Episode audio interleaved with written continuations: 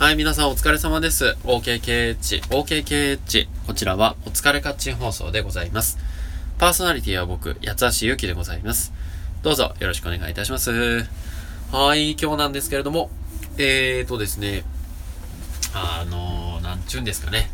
まあ、あの、昨日の疲れもありまして、今日は朝起きれませんでして、昼の12時ぐらいに起き出しましてですね、えー、ごちゃごちゃといろんなことをやってましたね。ご飯、ご飯をだらだらと食べつつ、ね本当に、実家暮らしだとちょっと甘えてしまってよろしくないですね。これではいつまで経っても、え、恐ろしいでございます。えーいつまでもこんなんでいいのかなと思いつつ、良くないなと思いつつ、それでも、えー、明日はやってくる。明日からまた仕事でございます。12月になりました。えー頑張っていきたいなと思っている八橋ゆきでございます。はい。キラホシさんコメントありがとうございます。嬉しいです。はい。始まりました。1本目ここでございます。えっ、と、対人麻雀をやってきました。あの、対人麻雀ってあれですよ。えっ、と、いつものそのゲームでね、え人がいないわけじゃなくて、本当にこう、リアルな人と面と向かってやる麻雀でして。あの、僕の大学時代の同期が、えっ、と、一人暮らししてて、そいつの家なぜか全自動卓があるんですよ。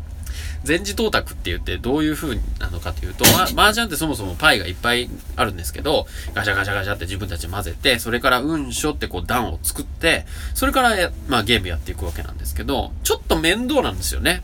こう、うまく積んだりするのがうまくできなかったりとか、だから、貝を混ぜるっていうのもね、結構ね、音がガチャガチャになるし、あれだし、こう2セットあって、で、その1セット分の分は常にその下の中に入ってるんですね。ガチャゴチャガチャゴチャって混ぜてくれるんですよ。自分でガチャゴチャは。で、そうするともう1セットのやつが段積まれた状態でガシャコって上に上がってくるんですよね。だからあとはサイコロを振ってどこから取り始めるかっていうことで、えー、本当にね、快適なんですね。あとは定数計算をバシッとやればいいだけなので、えー、全自動卓で対人麻雀。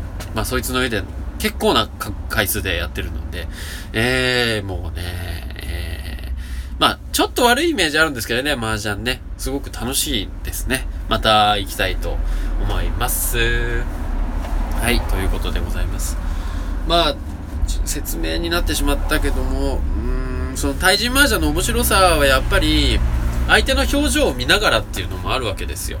ポーカーフェイスとかね。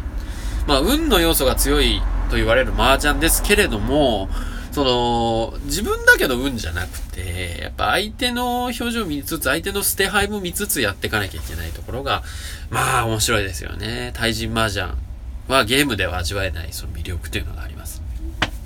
さあ、もう一本行きましょう。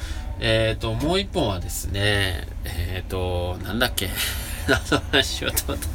喋りながらだと俺はなえっ、ー、と、VTuber の話かなそう、VTuber の話で、えっ、と、なんか、キズナアイちゃんが、なんか深夜の特番みたいなのに出てて、で、あの、ま、VTuber、VTuber、バーチャル YouTuber ね、バーチャル YouTuber の1位の人を決めるみたいな話でして、僕の知らないバーチャル YouTuber が1位になってたんですよ。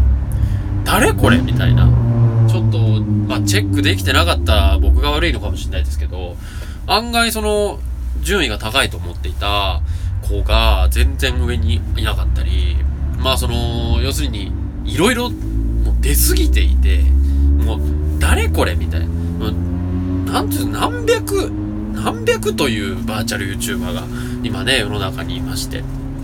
で、その中で1位を決めるっていうのは、まあ、なかなか難しいところでございますけれども、ねえ、本当にそのゲーム実況をやったり、いろいろなんかクイズに答えてみたりとか、まあ、ありきたりな、まあ、企画をいろいろやるわけですけれども、その中で個性を出していかなければいけない。えー、またアイドルとは違ったそのバーチャル YouTuber の世界、えーがありますね。いやーなんだこれ、今日のトーク全然ダメだぞ。うん、ちょっと麻雀で頭使いすぎましたかね。うーん、だからその、頭使うんですよね。疲れてくるんですよね。そして殺伐としてくるんですよね。お金かけてるんで、あ、ここだけの話ですけど。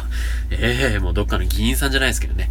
えー、金をかけない麻雀なんて麻雀じゃないみたいなね、感じです。ちょっと、あの、静かに言いたいところですけど。はい。まあ、なかなか楽しい一日でした。